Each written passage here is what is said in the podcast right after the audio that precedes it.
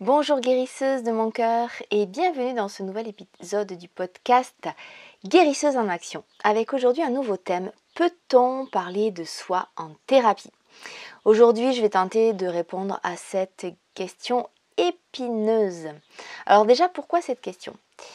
Eh bien parce qu'on peut euh, imaginer à juste titre que l'espace thérapeutique, c'est un espace d'expression réservé aux consultants, aux clients, aux patients, je ne sais pas comment tu l'appelles un espace ouvert pour lui où il va pouvoir se déposer. Et ça, c'est parfaitement vrai. Il y a d'ailleurs de nombreuses approches dans le soin, dans la thérapie, qui disent que le thérapeute, le soignant, la guérisseuse, ne doit pas partager des éléments de sa vie au risque d'interférer, de troubler, de perturber euh, celui qui consulte. Et je vais te dire quelque chose, c'est que euh, j'ai longtemps été de cette école-là j'ai été formée à la psychanalyse et j'ai exercé en tant que psychanalyste avec un vrai divan et tout hein, pendant de nombreuses années. Et en psychanalyse, c'est euh, une règle d'or. Hein. Presque on serait à l'écrire sur la porte, tu vois, tellement c'est important. Et euh, c'est une règle que je posais quasiment, euh, que je posais dès la première séance, qui était je ne parlerai jamais de moi. Donc, j'ai jamais parlé de moi pendant les huit années où j'ai été psychanalyste. Ce qui posait quand même des soucis parce que euh, bah, en face de moi, j'avais des gens curieux, à juste titre. Et quand on me posait une question du style est-ce que vous avez des enfants? Vous avez quel âge? Est-ce que vous êtes en couple? Eh ben, tu sais quoi Je bottais en touche avec une aisance déconcertante qui devait vraiment euh, profondément irriter certains de mes patients. Et euh, j'avais appris cet art de répondre à une question par une autre question. Et en général, euh, je dégainais ma, question, euh, ma, question, ma question de joker, c'était pourquoi vous me posez cette question? Alors là, celle-là, je l'ai beaucoup faite, cette pirouette-là, de renvoyer la question, pourquoi vous me demandez ça? Et de refuser complètement de répondre et de partager des parts de moi. Alors il y a des fois, c'était vraiment adapté parce que les questions qui m'étaient posées, c'était de la curiosité, parfois une forme de fuite. Euh, les êtres qui étaient en face de moi avaient du mal à regarder à l'intérieur d'eux, alors plutôt que de se pencher sur eux-mêmes, eh bien, ils renvoyaient à l'extérieur, c'était un espèce de, de, mécanisme de défense, ou alors c'était simplement qu'elles étaient intriguées, qu'elles avaient envie d'en savoir plus. Et dans ce cas-là, c'était intéressant de les ramener à elles, certes. Mais il y a aussi plein de fois où j'aurais pu répondre, parce que la question était pleinement légitime. Par exemple, quand quelqu'un me demande Est-ce que vous avez des enfants? Parce qu'elle vient euh, me partager une douleur euh, profonde dans le lien avec un de ses enfants. Eh bien, avec le recul, ça me semble légitime de répondre pour qu'elle sache. Euh, et à l'époque où je travaillais en tant que psychanalyste, je n'avais pas d'enfants. Donc ça m'aurait semblé légitime. Maintenant, ça me semble légitime de répondre non, j'ai pas d'enfant. Et ça me semblerait aussi complètement légitime que euh, l'être qui fait cette demande cherche un thérapeute qui ait des enfants et qui connaisse intimement par son expérience cette qualité de lien. Ou alors ce que j'aurais pu aussi faire, tout en n'ayant pas d'enfant, c'est lui répondre non, j'ai pas d'enfant, pas encore. Par contre, dans mon parcours personnel, j'ai eu à explorer en profondeur les tensions qui peuvent subvenir euh, dans le lien fille-mère, depuis ma place de fille en fait. Et donc là, ça aurait été recevable. Mais même ça, je ne m'autorisais pas à le formuler parce que j'étais dans mon dogme qui disait le psychanalyste ne doit rien dire de lui. Il doit être tel un écran de cinéma, neutre, pour qu'on puisse projeter sur lui les oripeaux de notre histoire. Ça, c'est texto, avec les guillemets, la phrase que je me racontais. Et c'est la phrase qui circule encore dans les couloirs des facs de psychologie et des écoles de psychanalyse et de nombreuses autres écoles de thérapie. Et ben, j'ai envie de dire pourquoi pas. Parce que finalement, avec mes pirouettes, avec mes questions retournées, j'ai quand même réussi à aider les gens. Sauf que au bout d'un moment, j'ai senti que ça sonnait plus juste à l'intérieur de moi. À l'intérieur de moi, je sentais que c'était déséquilibré. Alors, bon, bien sûr, il y a cette notion de transfert positif. Si tu n'en as jamais entendu parler, en fait, c'est un mécanisme psychique dans lequel, dans la relation thérapeutique, le thérapeute, la guérisseuse, la magicienne, la prêtresse est idéalisé. Et ça, c'est quelque chose qui peut être euh, moteur dans la thérapie. Ça permet de créer une alliance thérapeutique euh, forte. Mais moi, j'étais plus à l'aise avec ça. Par exemple, il y avait une idéalisation tellement forte que parfois mes patients me disaient Mais vous, vous êtes parfaite, vous n'avez aucun problème. Et en mon, fort, intérieur, je me disais Oh, si tu savais Et puis, euh, il y avait quelque chose qui était plus tenable pour moi, en fait, cette position de la, femme parfaite. Et euh, d'ailleurs, dès qu'il y avait un petit grain de sable dans les rouages, par exemple, euh, s'il m'arrivait de rencontrer mes patients en ville ou alors dans un endroit incongru, eh ben, je me retrouvais dans l'embarras parce que il y avait des parts de moi que je ne montrais pas, donc qui étaient cachées en thérapie. Et dans la vie de tous les jours, peut-être que ces parts-là étaient plus visibles. Et alors, j'avais l'impression d'avoir une euh, double personnalité. enfin, j'irai peut-être pas jusque-là, mais en tout cas, qu'il y avait quelque chose qui n'était pas unifié. Je te donne un exemple pour que tu saisisses mieux ce que je veux dire. Alors, il y avait quelque chose qui me faisait beaucoup rire. À l'époque, et d'ailleurs encore aujourd'hui, dès que l'occasion se présente, je danse le reggaeton. C'est voilà, c'est une danse que j'aime danser comme beaucoup d'autres danses. Mais celle-là, c'est particulier parce que c'est une danse hyper sensuelle, euh, latine. Euh, bon. Et moi, j'aime danser le reggaeton.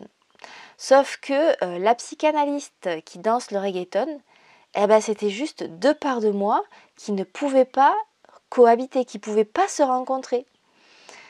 Donc ça a provoqué en moi une, espèce de tension un sentiment d'avoir des parts séparées qui ne pouvaient pas s'unifier, un sentiment de morcellement. C'était pas vraiment souffrant, mais euh, c'était inconfortable. J'avais l'impression de ne pas pouvoir être moi pleinement, ni quand je dansais le reggaeton, je me voyais pas euh, raconter euh, aux danseurs qui m'entouraient Ah oui, tu fais quoi dans la vie? Je suis psychanalyste. Ça ne sortait pas, le, mot ne sortait pas.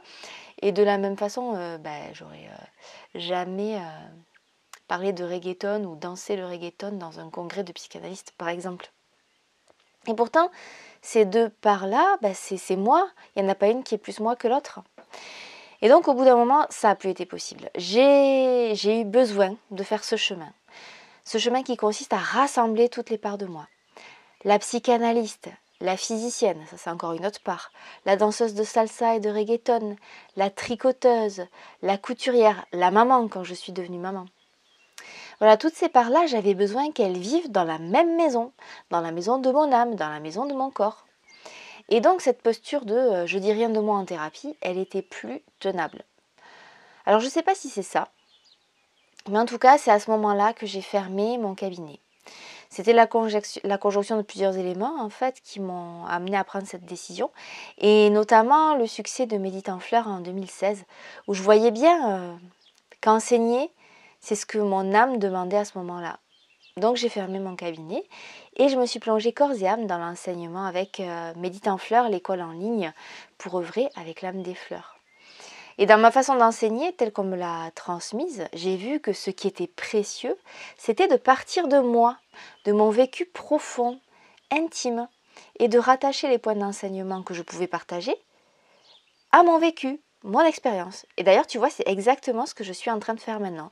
Je suis pas en train de te faire un cours théorique sur euh, est-ce qu'il faut parler de soi en thérapie. Je suis en train de te raconter mon vécu à moi. Comment, euh, comment j'ai euh, vécu ça, comment je suis en train de te partager mon dialogue intérieur en fait. Et c'est quelque chose que j'apprécie énormément d'ailleurs, moi, quand je suis élève et que je suis des cours. Qu'on me propose un enseignement non pas théorique, mais un enseignement vivant incarné. Et c'est exactement cette direction que j'ai prise. Ça m'a fait énormément de bien de dévoiler des parts cachées de moi publiquement, des parts d'ombre qui étaient enfermées au euh, placard. Par exemple, euh, je me souviens très bien du jour où euh, j'ai raconté publiquement, j'ai écrit, j'ai publié un texte et j'ai raconté que j'ai fait des crises d'angoisse pendant très longtemps, alors que j'étais déjà thérapeute. Et j'ai raconté à quel point c'était compliqué, à quel point je devais les cacher, parfois même pendant les séances, à quel point je me sentais nulle. Euh, et j'ai vraiment senti que c'était juste de le partager publiquement, ce que j'ai fait sur ma page Facebook. Là, il y a des parts de moi qui se sont ouvertes, qui se sont détendues. Pourquoi? Eh bien parce qu'en face, ceux qui m'ont lu m'ont remercié. Il n'y a personne qui m'a jeté des pierres en me disant Pour qui tu te prends, toi, la psychanalyste Soi-disant, tu aides les gens alors que tu n'es même pas capable de gérer tes crises d'angoisse. Pas un ne m'a dit ça. Je n'ai reçu que des messages de soutien, du style Merci de libérer la parole, merci, je me sens moins seule. Ça fait du bien de lire vos mots, ils correspondent à mes mots M-A-U-X. Des centaines et des centaines de messages comme ça qui arrivaient de toutes parts alors ça m'a encouragée et j'ai continué. Et plus j'avance, plus je pars de moi, plus je parle de moi. Non pas pour envahir l'espace, mais simplement pour montrer à l'autre, regarde, ta douleur, celle que tu vis aujourd'hui, je la connais. Je la connais non pas parce que je l'ai apprise dans les livres, non pas parce que je l'ai étudiée à la fac de psycho, mais je la connais parce que je l'ai vécue intimement. Et quand on est dans une séance de thérapie, il n'y a pas besoin de le raconter pendant la moitié de la séance. Hein.